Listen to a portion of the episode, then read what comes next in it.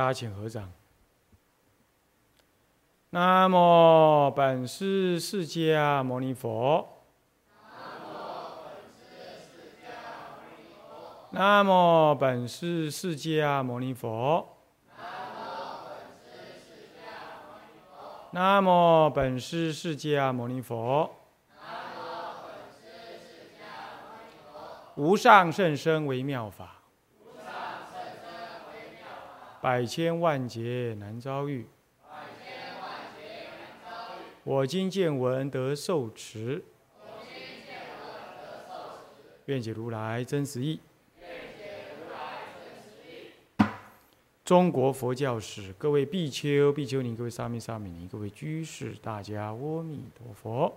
阿弥陀佛，请放掌。哦，我们上一堂课呢，上到讲义第九页哈，就是所谓的入文假意续分呢，呃，鸟瞰中印佛教之大历史，其中的以二中国佛教史研究之三主轴，这三主轴，也就是说，你用那个三个角度来看它。你说啊，我们今天讲说研究中国佛教史研究之三主轴，好像你要去研究似的。其实也就是说，你去读它的时候，你要用这三个角度去去理解。那么第一个角度就是透过中国的政治、社会、文化、自然环境等背景所造成的这个影响，你你得要去爬书了解一下。这个不容易啊，这个确实不容易。不过，呃，它需要一些，它需要一些呃世俗历史、文化。啊，风俗习惯等的这这样子的一个啊，一个什么呢？一个知识的背景。那么在上一堂课呢，我特别的提到了说，譬如说这个啊，政治跟呃这个宗教的这个关系啊，那我提到了这人类呢，由这个呃原始时代，然后进然后进行所谓共住，然后形成了城邦啊。那么形成城邦之后呢，就需要了一种。政治组织，这政治组织刚开始呢，几乎都是由神权挂帅。那时候祭司就是主要的领导人。慢慢的呢，过渡成为军权，也就是说，呃，神神本来托付给呃这个呃这个神的代言人就祭司。慢慢的，这祭司呢，呃，因为他需要一些。人类的那个政治发展越来越需要专门的知识跟专门的意志啊，他又要兼宗教事务，也要兼行政事务，他没办法。这后来在西藏是保留这个情况啊。那么在呃，在一般的呃这个这个种族国家里头，他慢慢的就会分开来，因此分开来就进行就变成了什么？就变成了由呃祭司转变成为呃。专业的呃政治代理人，那就是所谓的绝对的军权，而这个军权常常背后是有个神权在做支持的，所以他的那那 power 特别强。那么呃，既管人民的行政，也管人民的精神意志跟道德，啊，这在我们从中国的一些什么汤呃什么尧舜禹汤了呃什么样子什么一脉相承的这个什么道统喽。这个道统的背后，就隐藏着一个什么？一个神圣不可侵犯的一个天理在那里。一直到孙先生他进行推翻打辱的这种这种动作呢，他也是这样强调，他也是用这种强烈的什么呢？强烈的道统主义思维。啊，我们的，汉族人是呃，那这个这个这个这个呃，这个从尧舜禹汤一直继承下来的这个道统。那么呢，现在这个清廷呢，根本就不是，他是外族，所以我们要驱逐鞑虏。哦，你看这种观念就出现了有吗？他完全用的是一种一种道统的思想。这种道统思想，中国几几乎乎呢，呃，有重要的历史记载，从周朝以来就就这样了，道统。这个道统固然跟神权呢不绝对的一样，因为中国本来就没有一个强大的宗教神权在背后做支持，所以中国人基本上这个信仰神的观念呢是一个合作的关系。你看玩大家乐，他跟那个神的关系是：你要让我中哦，我就拜你。好，那那你如果不让我中，我就揍你，他就会这样，他就他就把那个神像啊，就斩斩断、斩破，丢在河里，真的是这样子的。好，那你看看我们家里在拜那个地基主，你看怎么拜法？哎呦，阿兰德哈，最近的行李卡拜啦，你都爱哈报波币哈，阿兰德啊，我们这生意就好一点啊，帮帮忙啊，我烧一点金子给你，你就帮帮忙去找一点客户来。哎，他跟鬼神的关系是这种合作关系，经济上的合作关系。这在西方怎么想象得到？那神跟他来讲，那就是创造主，那怎么可以跟他跟他产生这种合作关系呢？这不可能。所以中国本来就是个主这种性性格，这个民族他并没有他自己的宗教，他并没有，并没有一个这个民族的甚深的这宗教道统没有。那但是他取代的是什么？取代的在汉朝之前呢是。百家争鸣，各自在争什么呢？争一个主流思想地位。到了东，到了这个这个西汉的时候呢，哎，他看一看儒家管用啊。一方面讲求道德，人民有了道德就不作乱。其次呢，他注重什么？注重军权，注重道统，注重怎么样？注重这个周朝王室的这个这个主流地位啊，这样好多了。那我呢？我汉室呢？哎。我就我就等同等同这个周朝的什么地位一样，那我我是道德的来来源，我也是世间行为标准的呃规则的呃施舍者，我就是替天行道。那你们读书人呢，也要替天行道，那就要服务于我，我就叫天子。哎，这种观念结合起来之后，哇，这可好啊，这。呃，这这这这读圣贤书是所为何事？先天下之忧而忧，后天下之乐而乐。对，这你都可以做，但唯一是帝王的身份、帝王的地位，你是不可以觊觎的，你也不可以取代的啊！呃，这就是天的代理，他就是天子，所以你的最高价值就是来帮我治理国家，帮我我这个帝王治理国家。这就是古代一支，其实到现在搞不好都还有。这种所谓的中国的文人天生的宿命啊，他要这样读书的，他的价值是这样完成的。这个不等同于西方的君呃神权，但是他取代了神权的地位了。那么这个时候呢，帝王的绝对军权呢，就跟这种这样子的道统道统权力呢相结合，所以帝王就代表这种道统。所以怎样？哎，尧舜禹汤，呃，什么什么汉唐以降，我们的中华道统如何这般？通通在讲古皇帝的道统，通通是这样子。好，要了解啊，这个没有什么啦，就就是这就是人类在寻找他的一个成长跟内部的内部的结合的时候，他必须动用一些形而上的思想，啊，包括道德这一类的来巩固。那西方用的是神。东方用的，至少在中国用的是什么？用的就是这种道统，这是一种治理、治理的这种政治伦理道统，可以这么讲，来来作为什么？作为绝对军权后面的一个什么支持的思想理念。所以中国呢，你看五千年的这种专制啊，很安稳，读书人从来没有想到要反对什么，没有。好，他他觉得读书最高价值就是什么？为朝当官，那最高就当行政院长，啊，宰相，哦，那这这这这不得了啊！哎呀，你看我们那《戒瘾集证》的书里头写到，哎呀，要是谁积了阴德啊，就能在朝为官呐，呃积阴德在朝为官。现在在朝为官的，通通没阴德，是不是这样子？啊？所以你怎么说嘞？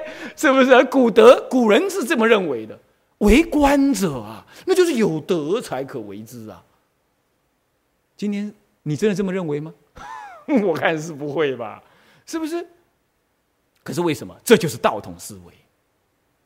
所以读书，读书怎么光耀门楣？你说你有学问，你有学问是穷和穷穷穷书生的管用啊？一点都不管用。啊，你是发明什么？啊，这这不管用。啊，怎么才管用？哎，在在朝为官啊，在皇帝下面。万人之万人之上，一人之下，哎，这样子就是有价值的。中国人五千年的读书人呐，通通是安于这样子的生命格局哦，所以他也不会产生甚深的生命内在的这种需求，不会的，因为生命的价值就是皇上给的，皇恩浩荡 给我的东西就是最重要的了。一直是这样。你看看，这在佛门里也是这样。好歹我们总算把它改了，可是只有我们这个道场改而已。那个什么，每次送完戒的时候，有没有？啊！愿此送戒的功德回向什么？呃，这个当今皇上，呃，怎么样？正宫人和，呃，这文武百官是长居入位，还得了啊？文武百官长居入位，他就腐败了，这还得了？但是还是写这个文。现在全台湾到处送戒的人，最后还是回向这个文，回向的很自在。啊！你告你叫他改，他还白目给你嘞？嗯，干嘛改啊？这祖师传下来的，你看实在完蛋哦，是不是？都什么时代的文武百官长居入位了？长居入位他就讲个爸爸，是不是这样子啊？真的完蛋！你看这种思想一直到现在还在，所以这是一个很严重、很严重的文化迷失，很严重的文化迷失。诸位这样了解了吧？就举这个例子你就了解。所以说，从绝对的神权。慢慢的过渡成为一个西方，至少西方是这样，过渡成为绝对的军权。那东方的中国呢？它不是，它没有绝对的神权。不过一开始呢，是什么？是有神权的隐约的东西。慢慢的呢，转变成为代理神权，皇帝代理神权，再由代理神权转变成为绝对军权，它就这样结合着，一直这样结合着，那叫道统神权，那是种道统。它不是真实的有个什么神啊或者什么，但是它就有。你看看，咱们北京的州的的郊外一定有个天坛，干什么？祭天用的。而祭天，对不起哈，只有我皇上才能祭哦，啊，别人是不能祭的哦。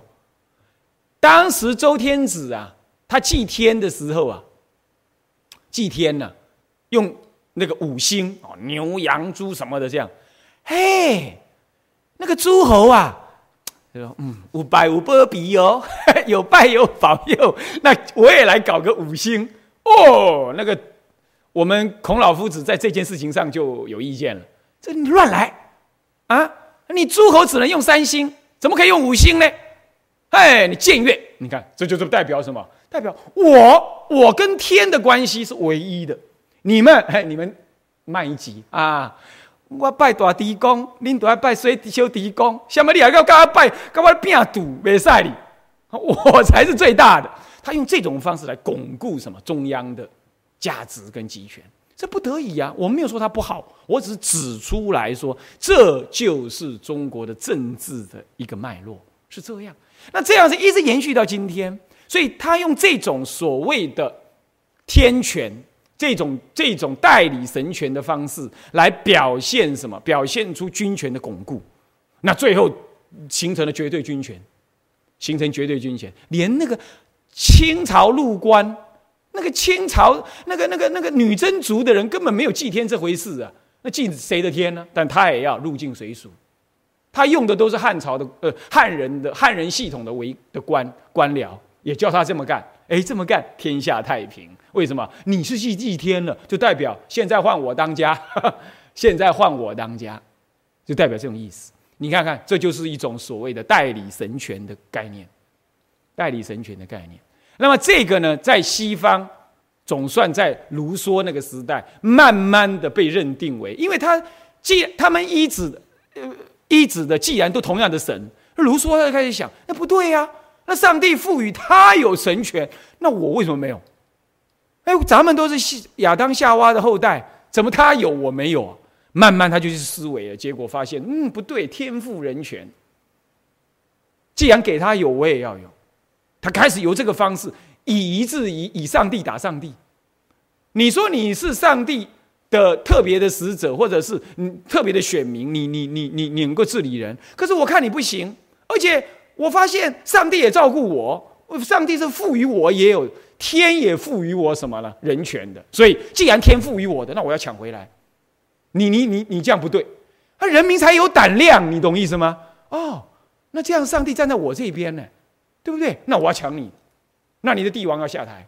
慢慢的，天赋人权的概念支持的当时在绝对军权之下抢回了什么？抢回了人权，而这个抢回来的主要根源就是宗教给予的支持。所以当时宗教要求着在地绝对军权之下，宗教的教廷是要求绝对在宗教之内绝对的自由，传教的自由、言论的自由、出版的自由、结社的自由。这个一直在军权之下，他是军权没办法对付他，因为教宗一样拥有这个权利。慢慢的人民在运用这种宗教的权利呢，去表达他自己对政治的看法，同时呢，抢回了这个，这个推翻了绝对的军权，也是运用这个什么人民有绝对的言论思想、结社、传播思想或者传播宗教这样子的权利。所以你要知道，人类最早拥有权利，通通是由宗教的立场去要回要到的。为了宗教的弘扬，所以我必须拥有什么言论的自由，我也必须拥有思想的自由，我也必须拥有结社跟传递我宗教思想的自由，我才能弘扬我的宗教啊，对不对？所以你一般人可以没有这样的自由，可是我宗教家一定要这个自由。所以当时在神权时代，宗教家就已经抗争而得到这个自由了，因为他认为这个自由是上帝要赋予我的，不是你人君。这种军权能够把我夺走的，他就保留了这个，保留了这个，保留了这个。后来人民因为有天赋人权的观念呢，他开始觉得，那这个既然上帝给的，那我们也会有，人民也会有，所以人民才从宗教这里的自由转成一般人民都共同拥有这种自由，言论思想的自由。你要知道，身体的自由并不是那么重要，言论跟思想自由结社传递你的思想的这个自由，那才是最重要的。那才是最重要的，所以当时这个什么叛乱罪第一百零一条有没有所谓的言论思想的这种叛乱啊？为什么当时台湾会造成学潮？那么多知识分子要推翻这一条叛乱罪，因为这条罪就要制衡你，就在治疗，就就在控制你的言论呢。他说你的言论如果有叛乱罪嫌，你就要抓起来啊！那糟糕了，政治这种东西。可以有各种意见的，结果你你你你用你单一的标准来认定言论的有没有叛乱，那这样的话，你就给了政治人物一个什么政府一个上方宝剑了。他听你的话不不爽快的话，就认为你有叛乱罪了，那完了。所以当时为什么那么多的台湾的知识精英呢，要推翻这条一百零一条，第一百零一条为什么要推翻这一条？原因也在这里，这也是西方的思潮告诉告诉着台湾的。的知识分子说：“哎，这个不行的。这个人民要是没有中、没有没有言论的自由，那一切就完了。这样懂的意思吗？而这些通通是从宗教自由衍生出来的。所以最早的人类的自由是从宗教自由来的。那这就你就可以知道说，人类并没有把心灵这样子的一个权利交给一个政治的主体来管辖。我们只是把国家这种有形的东西交给政府。”他是代理我们来管理这个政这个这个国家的，我们才是主人，因此我们可以决定什么交给你管，什么不交给你管。那么人类是不能，也不应该，也根本不可能把思想的东西交给别人管的，尤其是宗教，宗教超越人的立场，宗教早于人的政治，宗教呢超越了所谓人类自己选出来的国君。君主、领导者，通通超越。既然超越的话，那么你就可以知道，说宗教并不是在政治之下取得生存空间，不是的，它是跟他平等取得空间的。甚至于在某种程度呢，人类最后的保障跟武力就是宗教而已，精神力量，他没有交出去就这个。一个政府可能因为怎么样玩弄。第呃第四公权力，也就是媒体，可以可以蒙蔽什么？蒙蔽人民的思想。可是宗教永远可以保持清零，因为宗教来自于西方，他们认为宗教来自于绝对的真理，上帝。所以只要你真心的信仰宗教的话，你的你对真理是绝对把握住住的。一切与上帝的意志相违的，通通他是错。上帝是对，上帝不可以错的，他们的观念是这样，所以宗教的思维、宗教的价值怎么可以被被凌驾、被借用、被挪用？那这简简直就是被强奸了，思想被强奸了，他绝对不可以，是这样。那么在佛教的观念来看呢，佛固然不是创造主，可是我们不是也认知佛是一切智者吗？是不是？所以佛也提供了我们绝对的真理。因此，在这件事情上，我们也其实跟耶教徒、西方的宗教徒一立场是一致的。宗教才是我们最后心灵的堡垒，我们也没有交出去，我们也没有这种权利交给这个政治人物。而恰恰好相反的是，当我们保有这种精神力量的时候，我们才有办法清明的、清楚明白而超然的看到政治上面的哪一种诡局跟错误，而能够勇于。制衡，甚至于指出错误，这种观念，也就是西方为什么某一些教会呢？他会蛮热衷投入政治的事物，原因也在这里。不过，就佛教来讲的话，在这里就不一样，因为佛教认为说，虽然佛陀给我们绝对的真理，然而属于人的政治行为，那是属于共业的行为，宗教。佛教徒应该为一切人类的明灯跟慈悲的依靠，因此佛教徒面对的这政治上的纠葛，甚至于有所谓的人类理性判断之下的不合理、不公不义，他不动用所谓的政治势力去给予对抗，而是用一种所谓安抚、感化的方式。这是佛教的态度，就在这里跟耶教徒不同。也因为这样子不同呢，所以几几乎乎你在全世界佛教盛行的国家，你几乎看不到呢佛教徒有所谓采取激烈的政治行为是没有的。确实是这样子，这是来自于世尊他的教诲，所以我们谨遵他的教他的教导，我们这样做，那这个是不同，这样观念是不同的，唯有这样。可是这并不代表的佛教就变成绵羊，就应该被政治宰割。没有，为什么？因为还是一样啊。政治跟宗教是互相的观望，而且互相的协调、互相的协助，而不是谁凌驾谁，谁必然应该管辖谁，不是这样。在君权时代，在神权时代，跟所谓代理神权的时代，是神来管政治的。那教皇。教王是比那个什么，比国家的国王还要还要那个的，还要重要的。那在西藏是干脆两个合一，干脆两个合一，有没有？啊，现在达赖喇嘛就是所谓的，至少是流亡政府的什么政治领袖跟宗教领袖。那么呢，在呃西藏的内地，仍然中共也支持着啊，属于这样子的一个形态，你就可以看得出来，这干脆把它合一。可是这种机会不多。机会不多，该绝绝对神权的时代是神权驾凌驾于人权，呃，政治权利。那后来呢？到了绝对军权、绝对军权的时候，开始就平衡，而且互相有时候会斗争。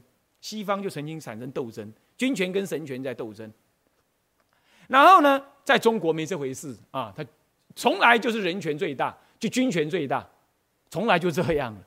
他可以，他可以，呃，封什么神什么神。啊，封这个妈祖为什么天上圣母？呃，这个呃，这岳飞呢？呃，这个哎，让他下台，不要当武圣，然后让关公上台当武圣。这个人人人人大过天啊，你完全可以看出来是这样啊。那所以说他是从来就凌驾一切，这军权绝对军权，从来就凌驾一切。那么呢，这两种都偏激，这两种偏激啊，神权凌凌驾。军权不当，神权跟军权互相对抗也不当。那么呢，军权呢？军权强过这个，或政治权强过这个宗教权。今天就这样，今天各个国家，除除了少数几个很很有，包括美国在内，像美国就很值得敬重，他对宗教家是非常的敬重。这经由一份呃世界性的呃耶教徒的一个嗯。呃，这个这个呃，访问调查哈，美国人百分之百，我是指信仰耶教的美国人，百分之八十每周仍然上教堂，而且仍然读圣经。所以你不要给那个好莱坞 那些什么疯狂的那些呃那种糜烂生活啊，误以为说美国好像是一个很糜烂的地方，不尽然。大过欧洲的英国，英国是以耶教为国教的，你要知道哦，你要知道，还大过这样，它的比例还大过英国。所以说，我们自己是一个宗教徒，我们去到美国，你你你你自己都知道，是不是？嗯，一个宗教徒在美国基本上受到应有的尊重，应有的尊重。虽然他的法令限制还是很多，不过这是通一切的。他美国本来就法令很严密，那这是另外一回事。他并没有特别对你宗教徒怎么样，反倒是我们在美国连加油都可以免税，在路边加个油都可以免税。我这个台湾来的，台湾来的 monk，不是 monkey 哈，是 monk 哈哈，台湾来的和尚啊，去他的超市啊，Costco 买什么，买他的东西呀，他照样给我免税，他不管我的国籍。你看，他只看我是出家人，而且不要我任何出家人的证明。你想看看，在台湾得了吧？哪一样不是万万岁？我出家人缴，我出家人除了上厕所不用缴税以外，出去外面每一样东西都买要缴税，是不是？要加个油缴空污税什么税？我们用的水还有所谓的什么什么什么什么，垃圾税是不是还是什么税？都加在里头，完全都有税的。他才没有特别对你出家人怎么样，没有的，在美国连这样，连我这个台湾来的，他照样给你免税，而且他也不管你是不是假的，他不管你，他看你这样就是了。所以你就可以看出来，他很那个。不过在世界上这样子的国家并不多，常常是政治权凌驾宗教太多，凌驾宗教太多，这个都不合理。啊，你像像。临近美国的有有的国家啊，孤影其名啊，这个我讲过，他甚至于把宗教的建筑用地呢，不过总是比台湾好一点啊。宗教建筑用地呢，怎么样？归在他划定的一个区域，什么道教、基督教、天主教、回教、佛教，通通在那个区域里头建庙。哎，这合不合理啊？这当然大大的不合理呀！哎，宗教徒又不是得麻风病的人，他干什么被集中在某个地方去？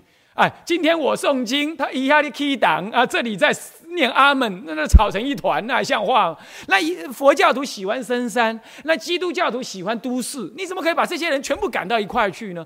再说，你政治人物，你凭什么告诉宗教徒说你应该在哪里建庙？这没道理。可是他就这样既定，可是他就这样定，这也是不对的，这也是不对的。所以你也不要以为西方就哦对宗教就很尊重，那不一定的。不过。德国很特别，德国的话呢，这个还有宗教税，你也可以不缴，但是你希望你缴，就宗教税，他抽这个税呢来给来给教堂用，帮忙补房子啦，呃，发薪水啦，呃，发给宗教徒用，发给那宗教师用，哎，那个他就有这个，哦，所以说各国也不一定一样，所以我刚刚所说，并没有特别指哪一国好，哪一国不好。我也特别，尤其没有只说台湾就怎么不好。你比如台湾有一件事情就不不错，哦，这个当然是呃，也可以说呃，现在的政府做的啦，哈，以前没有做。你比如说，它就有一个所谓的特别事业用地，特别事业的用地。那他拿这个来说，只要你是特别事业用地啊，你几乎找得到的地，你都可以去建庙。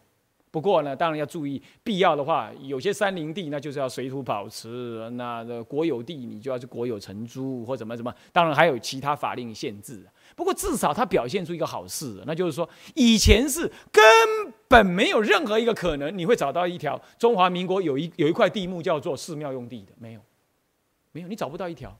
换句话说，所有出家人所建的地，通通是不合地目的使用，那你怎么可能通过得了？对不对？那这件事情后来这个陈水扁的政府他注意到了，然后他呢就去稍微就啊，那以后就是有一条编列一条叫特别事业目的的用地。那这个当然宗教也这样特别事业目的了啊，你也可以想进去。那这个算是说不错的一个开始，不过还是很多问题啊，很多问题。这就你就可以看得出来，一个民主的，即便是一个民主的国家。他对宗教常常就是视而不见，他也不会去体会宗教他自己面对了什么问题，而宗教已早于人类的政治，应该要慎重以对，并且要适当的给予想办法解决他们的违反法令。可是你搞得根本他没法令可循，你看你要怎么做？难怪满山遍野通通是违建呢！你不然你要怎么做？是不是这样子啊？那这种不只是说哪一国啦，我现在没有说哪一国，我是说这个都普遍存在，所以这是一个人类的文化问题，人类的文化问题。那么这样子呢，从古以来一直就有，只是现在的情况不一样。我只举出这样，这就是由古来见今，然后来理解。好，那么因此我们就要小心，不要延续那个传统古代的那种君权思维，来看待自己这个宗教的价值。我们还有很多佛教徒一直有这种什么想法，很怪异的想法，是反政府就是没道德的，人家政府的规定我们就要照做，他是这种想法。他还把政府当做皇上，啊，然后皇上就是什么？就代理天，啊，天就是道理，还一直是这种思维在在作祟，还在作祟。啊，要不就是台湾曾经有过的白色恐怖，哇，这一谈到政治，呃不不不不不不不，别谈别谈，是这样，嗯，那种政治恐惧症是这样，有这两种问题，一直有这两种问题。那我说过，我们没有任何的恶意，我们只是要带教导宗教徒，要在这样子的新的民主思潮之下，认清自己应有的分际跟地位，不是要抢什么，也不是要反抗什么，而是要认清自己，不要在这这样子的，那种那种那种八股。啊，那种、那种、那种传统的神、那个、那种军权思维，传统的那种、那种所谓的那种、那种封建思想还那么重，千万不要再这样。哦，注意哦，四十岁以上的人，通通会有这种东东的，啊，这三十五岁甚至三十五岁以上都还会这样，哦，还会这样啊。当然，三十岁以下不是说没有哦。哦，也这都是一个文化问题，一定顾诸位一定要认清楚，所谓的民主的真义应该在这里要认清。你如果在这里认不清，好，你作为一个宗教家自己也是糊涂的啊。不过我再声明一次，虽然这代表了政治跟呃这个宗教是各自独立的个体，互不凌驾，但不代表的宗教可以在不理会政治的。所定下来的的法令哦，哦，这这可不是这个意思哦，哦，不是这样，只是说那个法令如果没有来自于一种平等的尊重，是一种管辖，我们必须给予反对，并且必须指出。但是如果是一个泛泛的，比如说交通规则，比如说建筑法令，哈，建筑法令我们可以要求说，对寺对宗教的建筑应该有不同的标准，除此以外，这个是可以合理要求。但是，并不意味着说属于公共安全的这种建筑法令啊，你可以不理会，啊，到处乱啃乱盖，啊，搞的这土石流啊，怎么样？这这这这当然不是这样，他并不是这种思想，说平等互不隶属，并不是给宗教一支尚方宝剑可以乱干一通，然后你犯罪了也没有人可以管你，呃，你作奸犯科了，法令也不应该管你，没有，你。一个宗教徒，他拥有两种身份，一个是宗教的身份，一个是人民、国家人民的身份。在属于国家人民身份这一部分，你是受限于一切的法令的。这点仍然我必须一再的说明清楚，不要拿我的话当，拿拿着鸡毛当令箭的乱用一通。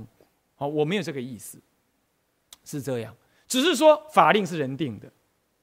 当法令一再的表现出对宗教的漠漠视跟视而不见的时候，我们就必须告诉，我们要以国家主人的身份来告告诉那些立法的人，说：哎，你怎么没有注意到我们的存在啊？我们也是个很重要的利益团体哎，那我们也是国家的主人呢。那那那那宗教的需要，那你们怎么回事啊？你们怎么乱定一通啊？就比如说这个意思啊，就比如说，比如说，你看啊。就在那两三年前，啊，那立法院就通过了一个所谓的殡葬条例，他完全把宗教以内的丧葬礼俗、宗教习俗完全本斥在外，把它当做是一般的经济行为在看待。所以他也要求呢，寺庙的塔呢要怎么样怎么样才合法啦，要怎么样怎么样才那个啦？哎，这就怪了。这是先有寺庙，先有塔，而且有了塔是几千年的有塔了，从来也没发生过什么呃塔里头的有什么鬼跑出来啦，污染环境啦，呃怎么也没这样子的，他相安无事这么久了，突然间你突然间要求说塔要距离什么学校五百公尺，距离水源五百公尺，呃距离工厂一千公尺，呃这个要那样要这样，呃而且要这样过那样通过，你这不是可以架光有功吗？你这已经完全抹视了宗教的丧葬礼俗，是早就存在一种文化现象。那你就要定一个这个定这样的法令呢，然后才来说，嘿，对不起，台湾呢有百分之九十五以上的塔通通不合法。你你讲这个算什么啊？那这个当然宗教徒就要出来讲话了，因为你这已经完全抹杀了宗教的本位跟价值了嘛。你立一个眼睛遮起来不看宗教的这种法令嘛？这当然，我们还是得遵守，但是我必须告诉你，你得改。当立了，立了就立了，但是我还是要求，我就是承认你立了是法令嘛，所以我就要求你改。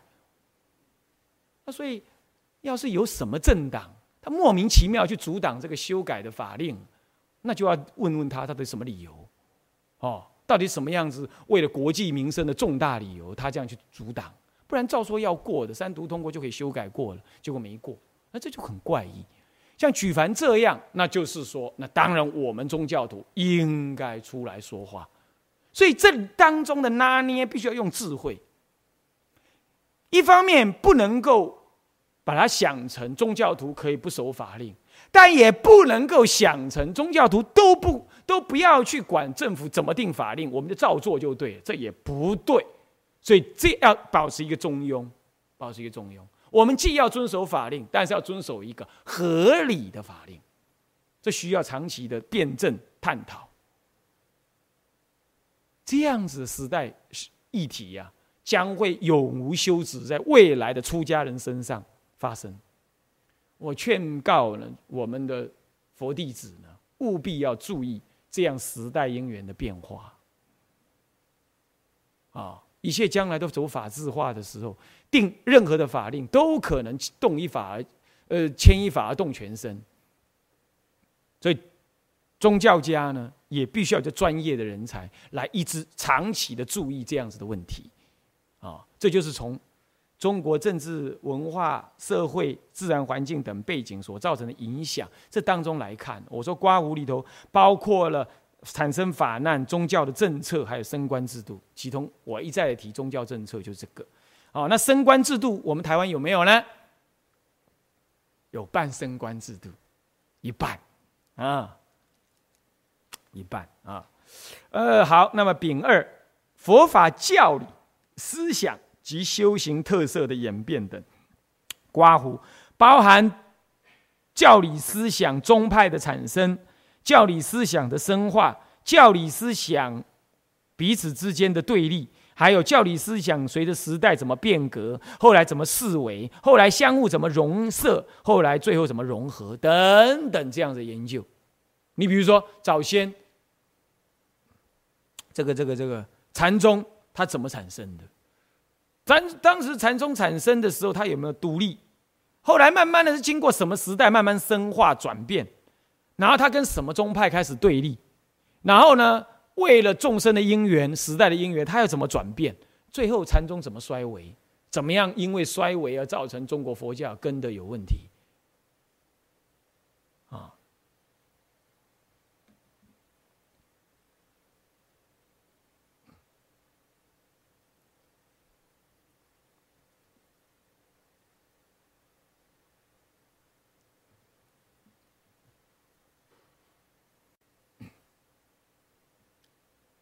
啊，怎么样衰微？那衰微而牵动中国的佛教，怎么样产生的也也跟着衰微的问题等等。好，这个就完全跟教理修行等有关了，对不对？他就抽离了，他这时候他就可能就不去管可能呢就专注在这个方面，属于教内的问题了。啊，他就不再去顾虑到哦教外周围什么样产生什么原因啊，产生什么政治影响，他就不管了。啊，当你丙一跟丙二都一起讨论的时候，你就会看到这两个情况搞不好还互相影响。你比如说，哦，这个皇帝特别尊崇呃这个唐呃这个这个这个禅宗的某一个支派，对于某一个支派特别的压抑，所以那个被压抑的支派就因此衰微，哦啊，然后呢被呃被宠爱的那个支派就因此流通的很广，才造成后来怎么样？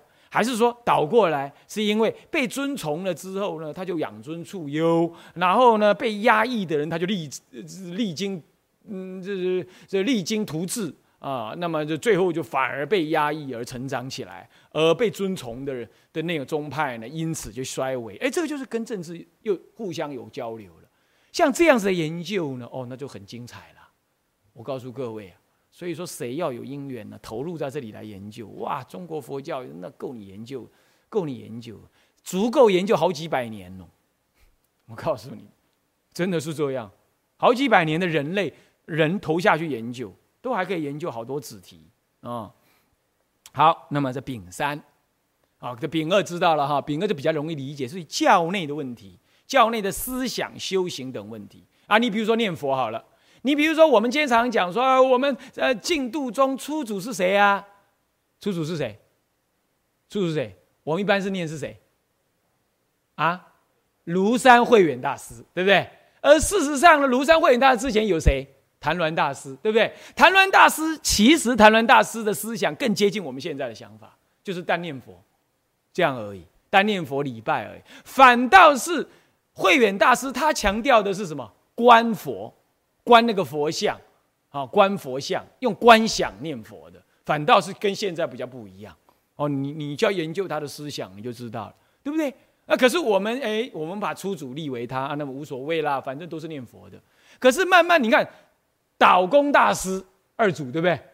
二祖啊，道公大师，对，道公嘛，四祖是法照大师啊，二祖道公，好，呃，哎，哦，不是哦。道卓有没有算进去啊？没有嘛，哈。道公大师应该第二，道公大师更接近我们，对不对？他直接就是一句佛号，是不是？他强调着念佛佛号。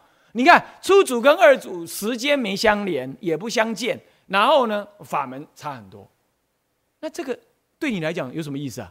教理的研究跟因此你就知道说，哦，他们思想不同，修法也不同。那修法不同，凭什么？好歹让你知道净土法门有各种修法啊，你才从中比较分析，说时代的因缘到底为什么会最后变成只是念佛呢？哦，因为这样这样这样。那这样这样这样，将来要是有人不用光念佛的，他要去观想念佛，你也不至于说他错，因为你说他错，就等于说出主错，那怎么可以？那因此你看，在这样这样的理解，从一个历史的理解，你你你你对于修净土法门那个心量就打得更开。对不对啊？哦，这就直接帮助你修行了嘛，是不是啊？好，这个就这样了啊，就这么带过这丙二的部分。那丙三呢？教团本身，这是第十页了啊。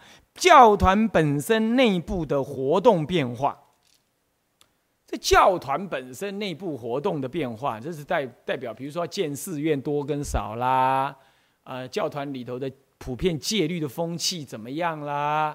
哦，这个教理思想呢？啊，学教的人多不多啊？参禅的人怎么样啊？啊，密宗的人怎么修啊？呃，他们怎么样势力消长啊？啊，然后各教派之间有没有什么对立或者什么融合的行动啊？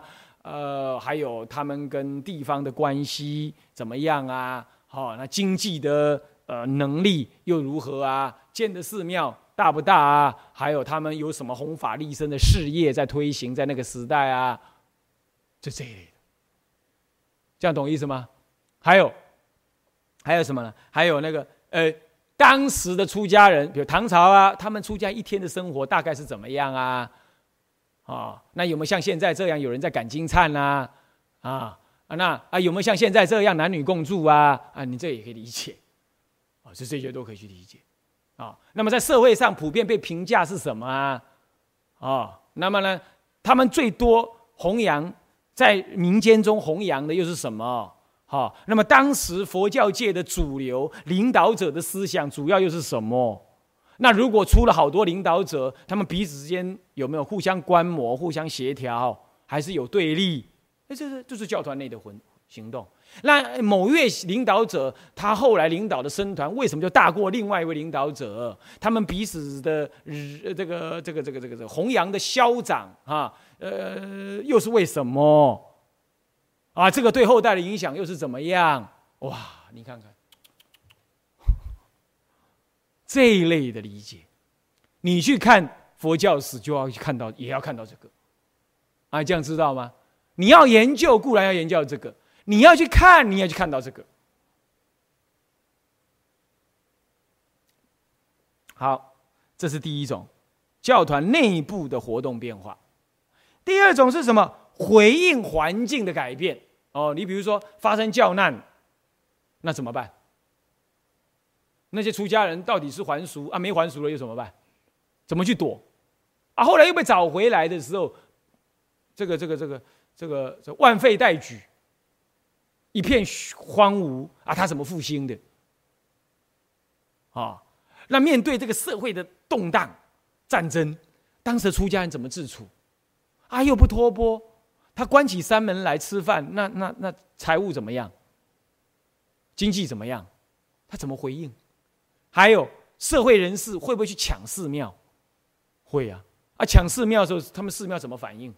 一直到民国初年，哈，那出家人在内地的出家人，他练武功，还要站岗哨，你想象不到，还要站哨。我们现在派两只小狗在站哨。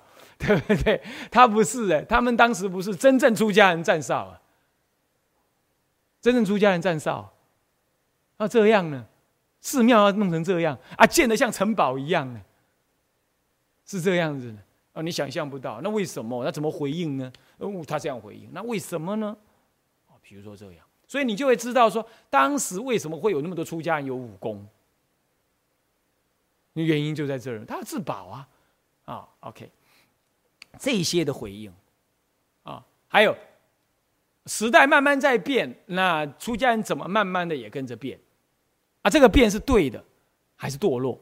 是真上自利他的，还是堕落的？这些都可以去理解。固然你不需要由世俗的学者来给你评论，可是你要慢慢自己看出来那样的事情，然后来避免自己做出这样的事。啊，这样。好，那么这就是这样啊，所以说丙三分别是针对丙二跟丙一的影响做反应的时候，那么来来做了解。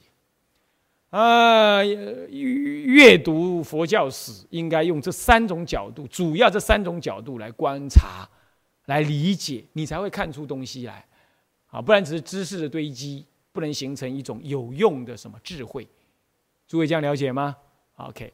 好，那么接下来甲二正中分细说中国佛教史，我们不可能细说哈，我们会用另外一本教科书来细说，在这里就不细说。那么不细说，不过乙一倒是很重要，就中国佛教史的分歧，刮胡亦是中国佛教史的中枢，这一部分我们到时候说一说，我们会把乙一讲完。啊，那么乙一完了结结束之后，就乙二分歧的略述，就再对分歧。就深刻的讲，那那部分我们就跳开来用课本啊，用我们的教材来讲啊。这里讲义的部分，我们只会讲到啊二十页那个部分，从十页到二十页，还有这十页当中，我们要来讲分歧。我们曾经在讲我们在鸟看这个目录的时候，我们就已经呃。就已经提到了什么？就已经提到了，我们将中国佛教分成几期呀？几期？啊，六期，哎，六期。那么是哪六期啊？那么我们必须要再看一看。首先，丙一分歧的方法啊，分歧的方法。呃。